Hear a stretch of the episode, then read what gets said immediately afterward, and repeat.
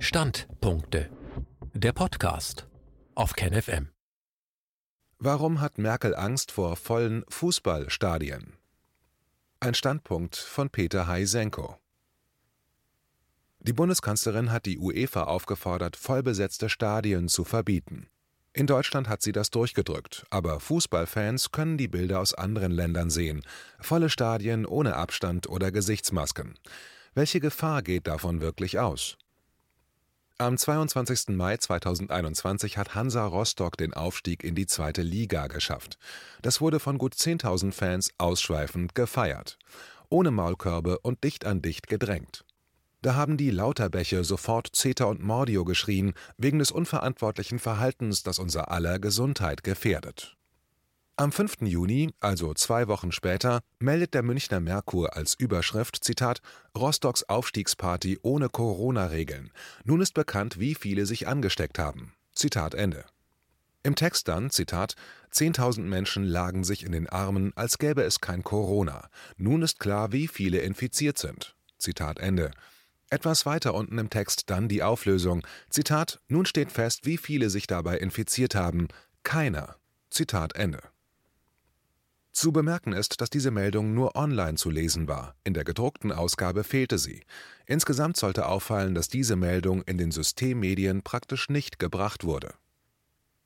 Im Sommer letzten Jahres gab es diverse Querdenker-Demos, vor allem in Berlin mit großer Beteiligung. Nach meiner Einschätzung waren es insgesamt Millionen, die sich versammelt hatten, und es wurde angemahnt, dass man dabei Corona-Regeln missachtet hat. Deswegen wurden fast alle Demos aufgelöst. Die Zahlen der Demonstranten wurden heruntergelogen, teilweise um Faktor 10. Fortan wurden fast alle Corona-Demos verboten und nur wenige konnten diese Verbote vor Gericht aufheben lassen. Das hat die Organisatoren derart zermürbt, dass sie faktisch aufgegeben haben. Was aber ist so schlimm an diesen Demos?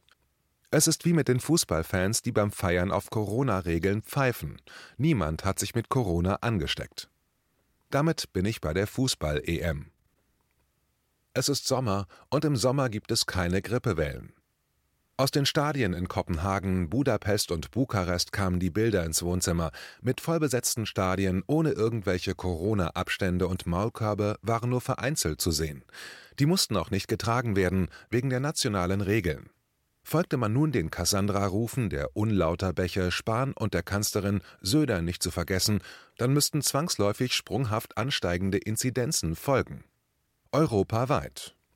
Das Gegenteil ist der Fall. Die Inzidenzen sinken kontinuierlich, außer in England, dort gibt es aber wieder strenge Einschränkungen. Auch die Bilder aus dem Stadion in München zeigen, dass praktisch niemand seine Maske korrekt trägt, wenn überhaupt und dann meist unter der Nase. Mittlerweile haben die Kameraleute wohl Anweisungen erhalten, möglichst nur Bilder vom Publikum zu zeigen, wenn Maske getragen wird. Aber die Spieler selbst verhalten sich so, als gäbe es kein Corona, so wie schon lange in der Bundesliga Konnten bei den Corona-Demos die Zahlen noch heruntergelogen werden, geht das bei den Stadien nicht. Da gibt es offizielle Zahlen und eben Bilder, die Millionen gesehen haben. Millionen waren beim gemeinsamen Fußballschauen ohne Masken beisammen und haben anschließend gefeiert, wieder ohne Abstand und Masken, wie eben in Rostock. Und auch hier wird es in der Folge keine sprunghaft ansteigenden Inzidenzen geben. Es ist nämlich Sommer, und im Sommer gibt es eben keine Grippewellen, egal was.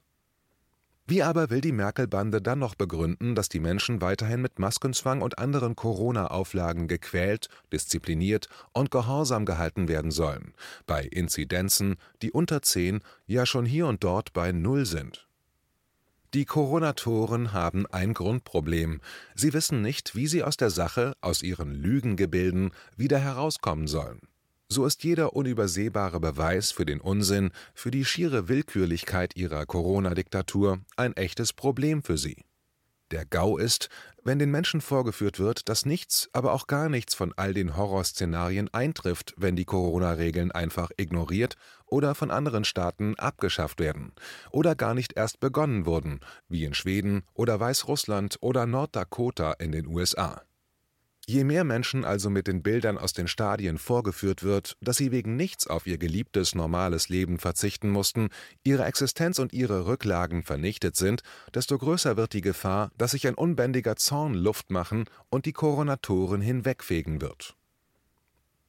Einen pandemischen Notstand gibt es objektiv nicht. Merkel und Co. können also gar nicht anders, als weiterzumachen wie bisher. Dass sich Merkel selbst dabei nicht zu blöd ist, sogar die UEFA dafür einspannen zu wollen mit ihrer Forderung, doch deutsche Corona-Regeln für alle Stadien durchzusetzen, zeugt von ihrer Panik. Panik, die sie selbst dem deutschen Volk verordnet hat, um es zur Akzeptanz ihres Willkürregimes zu zwingen.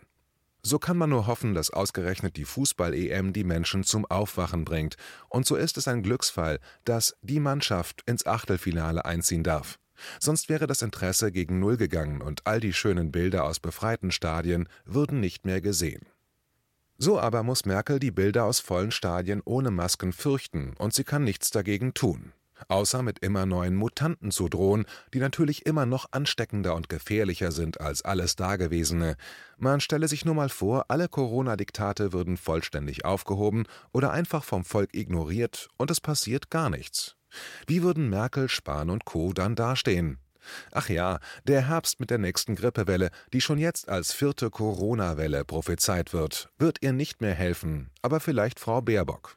Gott bewahre. Um das nochmals zu verdeutlichen, warum wurde der pandemische Notstand verlängert, obwohl es objektiv keinen gibt und niemals einen gegeben hat? Ganz einfach wie perfide. Alle sogenannten Corona-Impfstoffe haben nur eine Notzulassung. Notzulassungen sind aber nur zulässig, wenn es einen Notstand gibt. Hätte die Merkel-Bande also den Notstand aufgehoben, wären automatisch alle Notzulassungen aufgehoben worden. Das wiederum heißt, dass alle Impfungen im Namen von Corona sofort hätten beendet werden müssen. Es hieße auch, dass alle Notstandsverordnungen hätten aufgehoben werden müssen, denn auch für die ist der Notstand Voraussetzung. Was aber würde dann aus den milliardenschweren Investitionen für die Corona-Impfstoffe und die Maskenproduktion? Zu guter Letzt zeige ich Ihnen ein Bild, das die ganze Perversion der Menschen- und Kinderquäler aufzeigt. Da müssen Kinder unter Masken mit Schaufeln arbeiten, während die Lehrer locker ohne Masken dahinterstehen, zusehen und sich einen grinsen. Es gibt noch ein zweites Bild mit vertauschten Positionen. Da stehen dann die Kinder mit Masken und sehen zu, wie ihre Lehrer ohne Masken mit den Schaufeln hantieren. Vergleichen Sie das doch mit den Bildern, die uns vom letzten G7-Gipfel erreicht haben. Und vielleicht erinnern Sie sich noch an die kurze Sequenz, als der Herr Gesundheitsminister drei Versuche brauchte, seine Maske einigermaßen richtig aufzusetzen. KenFM ist crowdfinanziert und unabhängig. Leiste deinen Beitrag zu freier Presse und unterstütze unsere Arbeit finanziell. Wenn du zukünftig keine Beiträge verpassen willst, abonniere den KenFM Newsletter und installiere dir die KenFM App für iPhone und Android. Weitere Informationen auf kenfm.de/support. Hallo Community. In diesem Video möchten wir euch das Thema Bitcoin ans Herz legen. Wir werden euch erklären, was Bitcoins sind, wie man damit bezahlen kann und welche Bedeutung diese Währung für KenFM hat. Viele von euch haben sicher schon von Bitcoin gehört oder nutzen es sogar privat. Wie ihr KenFM mit Bitcoins unterstützen könnt und warum das für uns aktuell sehr wichtig ist, verraten wir euch jetzt. Das ist ein Bitcoin. In Wirklichkeit existiert so ein Bitcoin aber gar nicht. Es gibt ihn nur virtuell im Internet als digitale Währung in einem digitalen Konto. Bitcoin ist eine sogenannte Kryptowährung, die bekannteste weltweit. Man kann damit via Computer oder Smartphone einkaufen, spenden oder sich gegenseitig Bitcoins zuschicken. Bitcoins kann man wie Währungen oder Edelmetalle zum aktuellen Wechselkurs kaufen, verkaufen oder von Freunden zugeschickt bekommen. Einzige Voraussetzung ein E-Wallet, zu Deutsch eine elektronische Geldbörse. Das ist ein Account oder Konto, über das man Bitcoins empfangen oder versenden kann.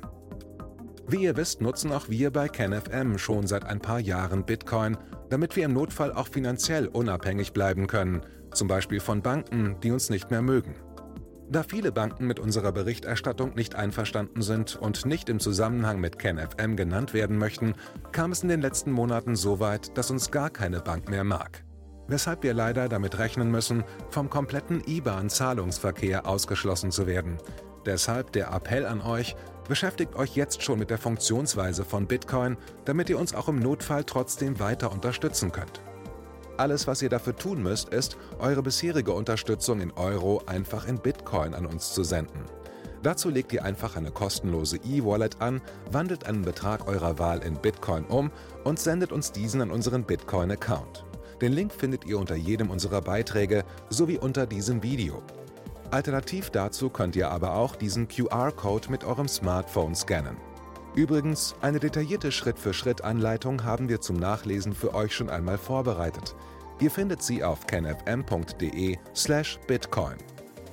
Ob Bitcoin oder Kryptowährungen wirklich die Zukunft des Geldes sind, wissen wir nicht. Aber vielleicht ist das bald unsere einzige Option, so unabhängig wie möglich und vor allem ohne Bankkonto für euch in Zukunft weiterhin freien und unabhängigen Journalismus machen zu können. Wir hoffen sehr auf eure Unterstützung und sagen jetzt schon tausendmal Danke. Euer Team von KenFM.